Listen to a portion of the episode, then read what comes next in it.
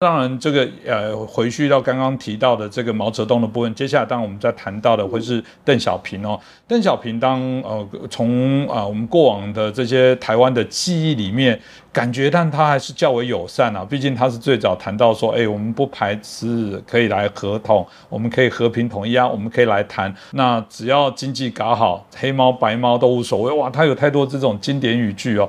而且最特别的部分，他跟这个啊台湾我们的蒋经国啊这个总统。啊，基本上来讲，过去又曾经是同学，所以就有许多的一些相对一些纠葛。大家认为说，为什么这个邓小平他开始变得有感觉是较为柔软的这种姿态？这个背后到底有什么样不同？这个部分我们也请教一下江峰老师。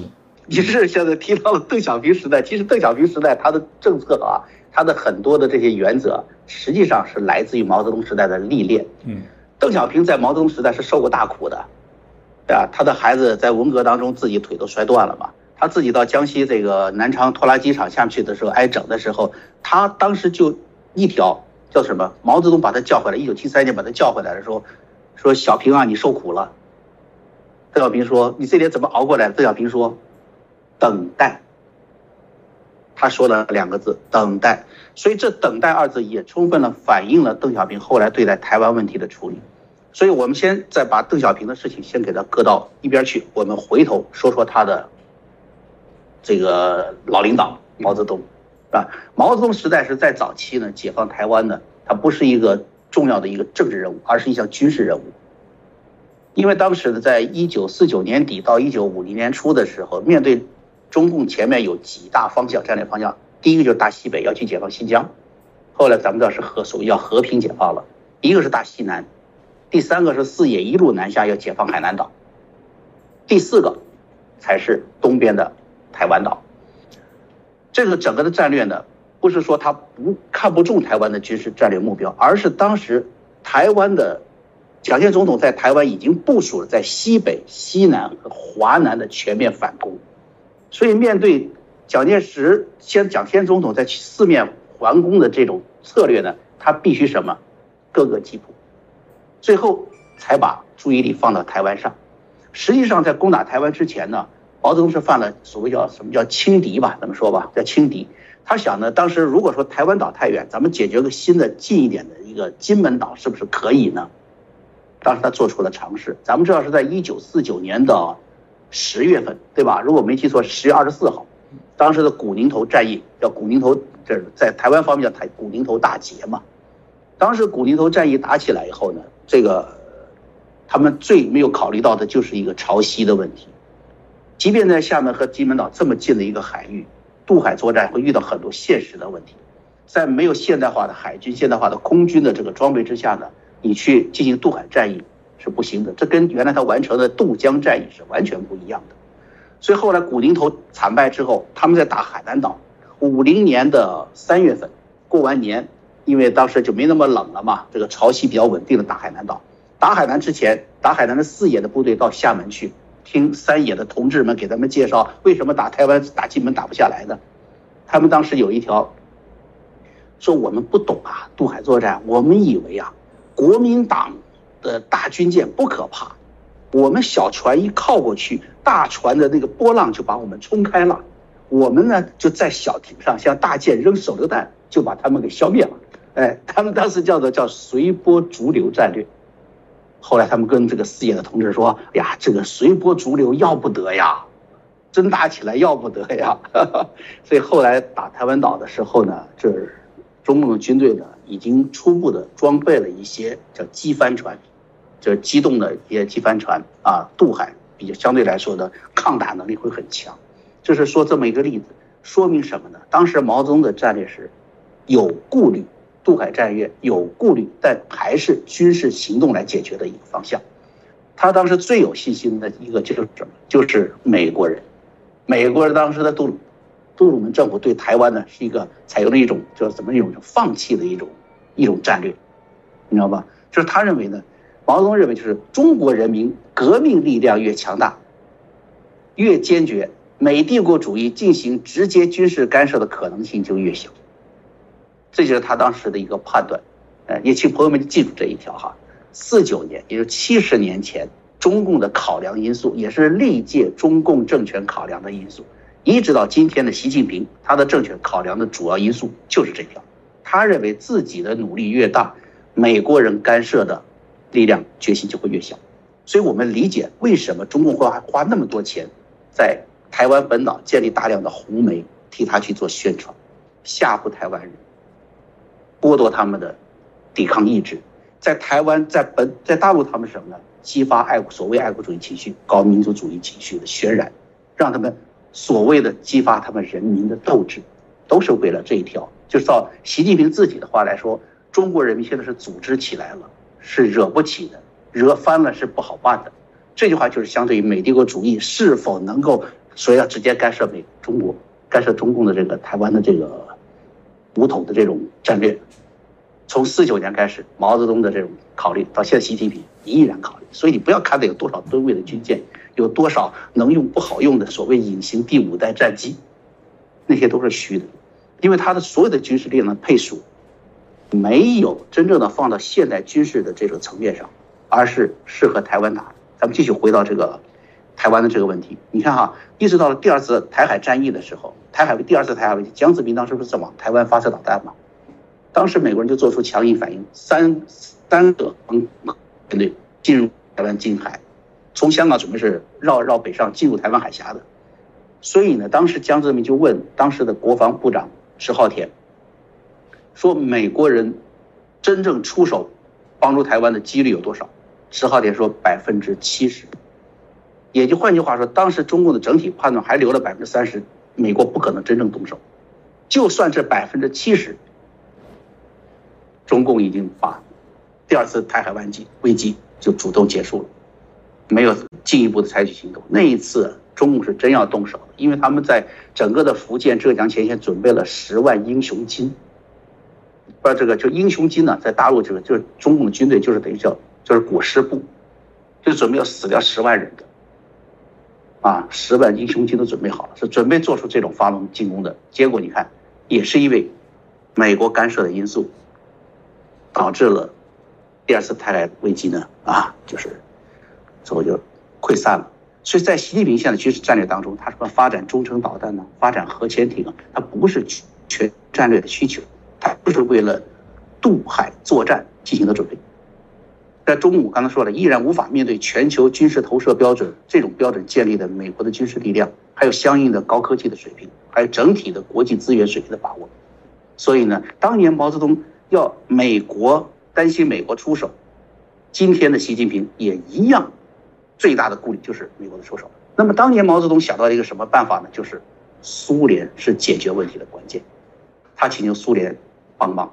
一九四一九四五年的五月，像您刚才说的，那时候的中共就已经是，呃，一九四九年五月，他已经是派自己的这个一个刘少奇啊，当时的这个算是党第二把手吧，就派的中共代表团去了苏联。主要就是谈请苏联帮忙，这个渡海入侵台湾的问题，但是斯大林给拒绝了。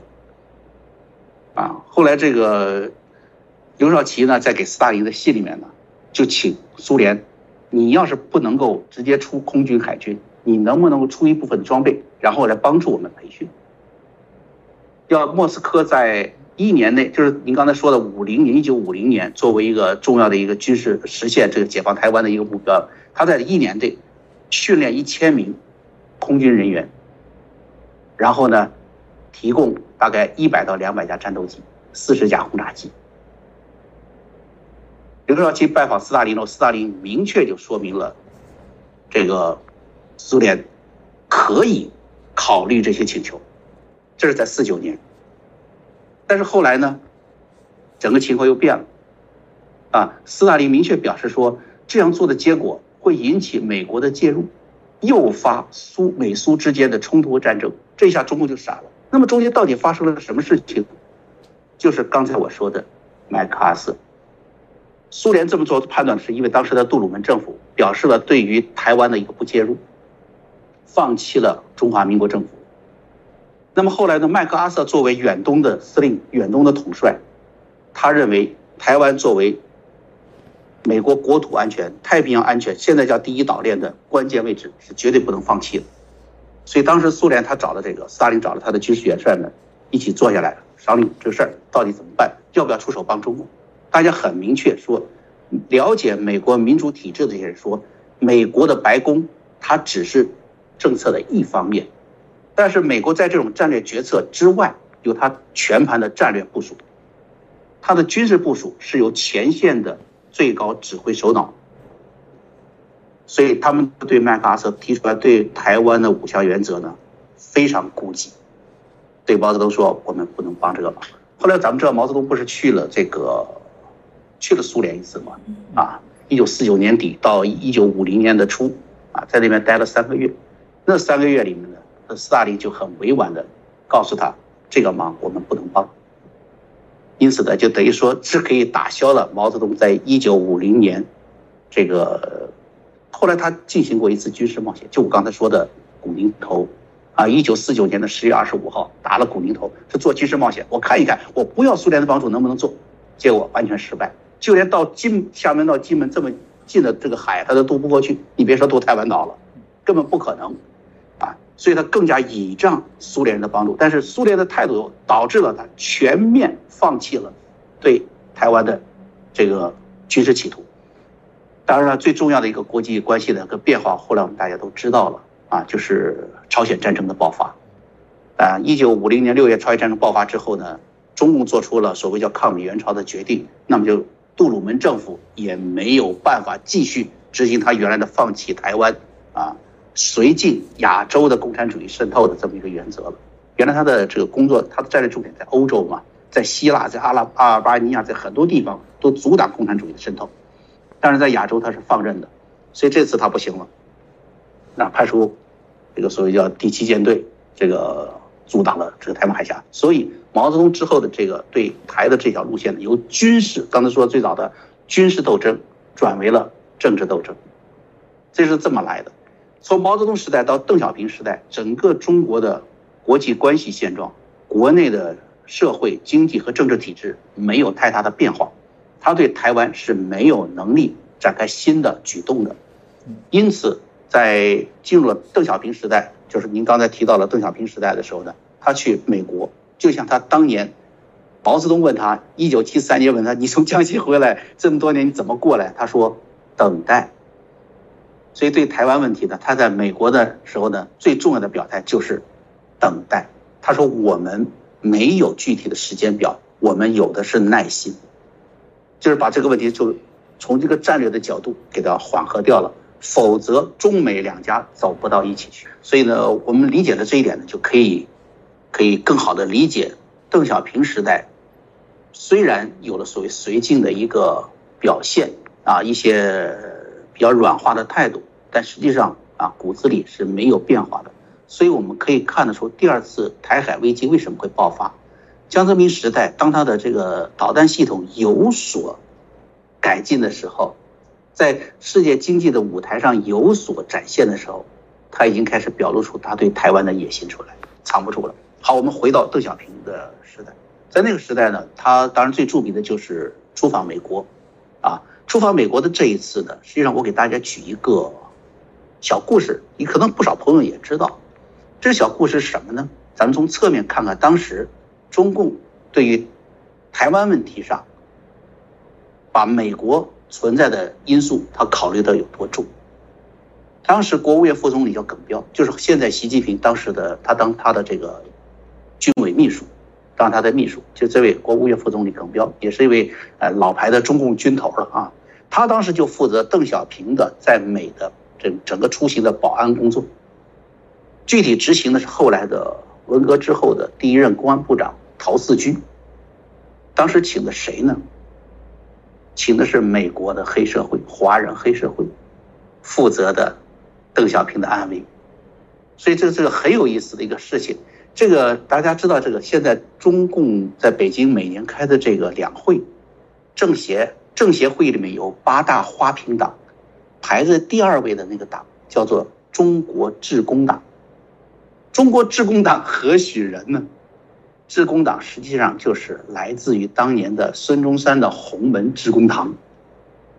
洪门致公堂的司徒司徒美登，啊，他呢当时这个在在美国他有多大的势力哈？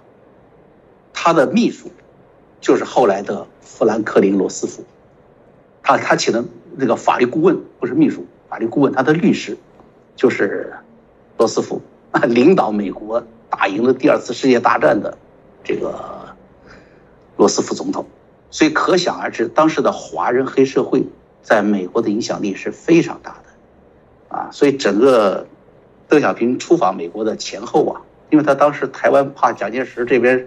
呃，就就是就是国民这中华民国政府这边对他不利嘛，他就找这个人来给他做保驾，做做做做这个保镖，所以从这个事情可以看出来，在中共踏上美国领土的那一刻，你是无法想象到，当年中共是多么的弱，在国际关系上是多么的弱。如果没有美国在世界格局上有打赢冷战、对付苏联的这种利益需求。中共是绝对不会被捧到舞台上来的，就是这么一个格局。所以呢，我想呢，为什么说到这段历史，也是想告诉朋友们，现在有很多的一些评论呢，媒体啊，介绍出什么呢？啊，呃，台湾一买军火，就是哦，找美爹帮忙了啊，美爹了怎么怎么？他是故意的是什么呢？他就要制造一种矛盾，告诉你，美国在这方面只是为了一种利益的存在，而对。台湾关系、台湾问题的解决上是不起什么作用的，然后再通过中共的具有多大的军事力量，可以打击拒绝美国的军事援助，来达到同样的目的，就是弱化美国因素在解决台湾问题上的存在。所以呢，咱们刚才说的，这是是政协的第二大党啊，致公党，实际上就是当年孙中山加入的这个，他是这红棍嘛，是不是红门致公堂嘛？他担任红棍嘛？致公堂就是来自于啊旧金山的一个黑社会组织，啊，在美国呼风唤雨，能够保卫当时的中共的领袖邓小平出访美国，保证他的安全，啊，所以说美国人的态度对于和平解决台湾问题是至关重要的。那么当时邓小平去了美国以后，争议的重点就是什么？就是当年美国国务卿万斯提出来的一个中共是否会。放弃武力收复台湾，你们要不要再次做出这种承诺？美国人认为，就是要想解决台湾问题，中共必须要做出承诺，不使用武力，否则就没有办法进行维持分治的现状。啊，那么他们认为这才是台湾和平的一个保证。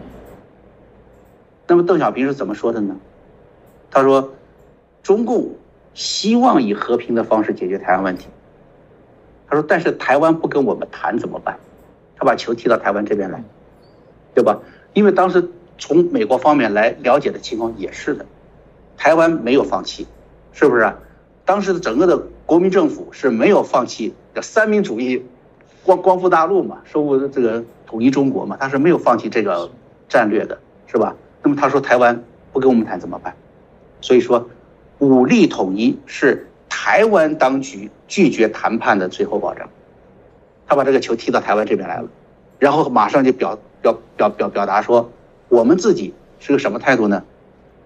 我们很有耐心，而我们力求用和平方式去解决，但是没有一个时间表，这是很复杂的问题。我们很有耐心，就是这样子。所以这个素质，我们看到中共的在他。所谓的第二代领导人，从邓小平到江泽民到胡锦涛开始，建立了这种啊后来的一国两制，啊还有包括像什么两岸一家亲这种说法，都来自于这个时代，啊都来自于这个时代。那么在习近平在六中全会之后啊，他搞了一个呃中共的这个历史决议，第三次历史决议，党的这个第三次历史决议。里面呢，实际上在弱化邓小平、江泽民、胡锦涛的这个第二代领导，啊，也就是说呢，邓小平、胡锦涛、江泽民他们当时即便是那样的一些软化的态度，在习近平时代呢，已经不好用了，啊，这是我想对他们从邓时代到江时代一直到胡时代吧的一个一个总的一个评论，啊。包括到胡锦涛时代呢，就是，呃，在十八大政治报告中啊，我知道后来是在这个就是交位交给习近平之之之前，胡锦涛最大的一个工作一个就是一个叫做反对分裂法嘛，反对分裂法，还有一个就是提出来九二共识，那是唯一的一次出现九二共识。胡锦涛时代出现九二共识，并不等于中共认可九二共识。原因很简单，就是我刚才咱们谈话中刚开始的一条就是这样的。九二共识的关键就是什么？一个中国各自表述。台湾方面不愿意放弃我对中国这种法统的，啊一种具有的这种权利，也不放弃对中国整个大陆的这种领土的一种拥有的权利。他认为一个中国应该由我们台湾方面来说，但是这种来说就违背了中共所谓叫做，呃两岸问题。只要是分治，就等于是台独这么一种态度，所以九二共识在中国那里从来都没有存在过。